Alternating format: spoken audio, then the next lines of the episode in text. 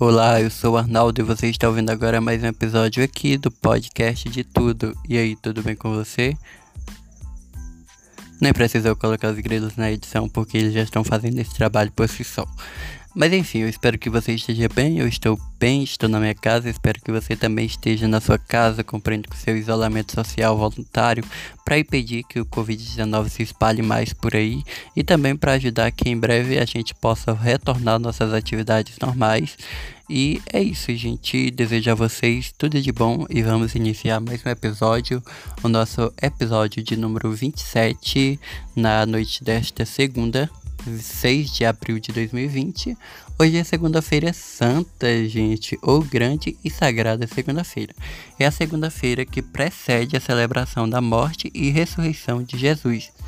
É o segundo dia da Semana Santa no cristianismo ocidental, depois do Domingo de Ramos, e o terceiro no cristianismo oriental, depois do Sábado de Lázaro e do Domingo de Ramos.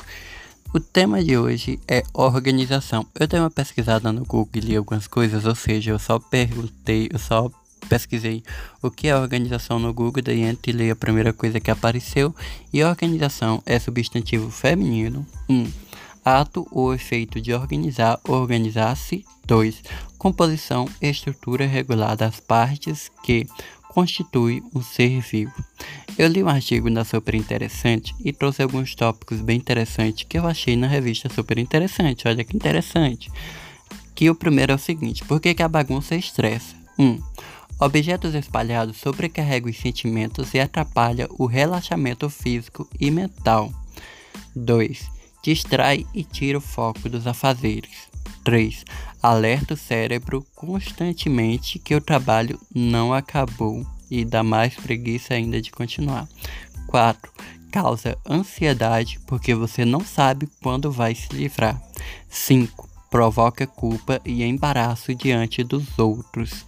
6 dificulta achar objetos de uso urgente, como chaves, documentos e essas outras coisas que você usa diariamente no seu dia a dia. Vamos ao segundo tópico, que é de como se organizar. Faça a arrumação acompanhado, dividindo as tarefas entre amigos ou familiares. Abre aspas, eu prefiro fazer, organizar minhas coisas só, porque eu sei onde que eu coloco cada coisa, eu sei onde que eu guardo é, as coisas para depois, quando eu precisar, eu saber onde encontrar e não fazer aquela bagunça toda de novo. E também porque às vezes eu organizando minhas coisas com outra pessoa, meio que eu me estresso a pessoa perguntando onde que eu coloco isso, onde que faz isso, onde é que é isso e aquilo. Mas enfim, continuando. 2. Defina espaços acessíveis para, acessíveis para itens de uso corriqueiro, como chave, controle remotos e essas outras coisas que você sabe que vai utilizar diariamente para evitar aquelas situações de que você precisa de uma coisa, não sabe onde que ela está e vai bagunçar tudo de novo para poder encontrar. Então vamos guardar as coisas que a gente usa no nosso dia a dia em lugares fáceis de encontrar. 3. Se você não usa um objeto, jogue fora. Na dúvida, guarde em uma caixa etiquetada com a data em que o guardou. Se levar mais de um ano para abrir, despeje. Amei essa dica porque eu tenho essa mania, eu tenho esse, essa coisa de não querer desapegar das coisas por achar que algum dia eu vou precisar daquilo e acabar por nunca precisar exatamente usar aquilo. Então meio que fica só acumulando bagunça, acumulando coisas que eu nunca vou usar e aumentando ainda mais a bagunça. Ultimamente, quando eu tô organizando meu quarto, eu coloco uma caixa assim no canto e aquelas coisas que eu nunca usei e que eu achava que usar e tá ali só ocupando espaço, eu jogo dentro daquela caixa e tô me desapegando, tô aprendendo a desapegar de muita coisa. 4. Devolva o objeto ao seu lugar imediatamente após usá-lo. É muito importante para manter sempre as coisas bem organizadas, gente. Outra mania horrível que eu tenho de organizar uma coisa, de, é arrumar meu quarto depois eu precisar de alguma coisa, eu pegar aquela coisa e jogar em cima da cama. E assim eu vou precisando de outras coisas, jogo tudo ali. E horas depois eu vou ver tá tudo bagunçado novamente. Então vamos aprender a devolver os objetos em seus lugares imediatamente após o uso.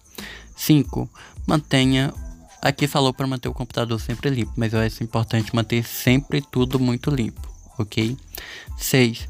Jamais alimente pilhas de papel. Descarte rápido e guarde os papéis realmente úteis, como documentos ou alguma coisa que está na sua lista de documentos úteis que você possa precisar algum dia ou não, não sei, é bom guardar. Mas agora aqueles papel que tá ali só ocupando espaço, só é, acumulando poeira na estante, ou seja onde você colocou, é bom desapegar também e jogá-los fora. Número 7. Arrume seu local de trabalho ao fim do dia. Isso dá um sentimento de realização. É uma dica muito legal, muito boa mesmo.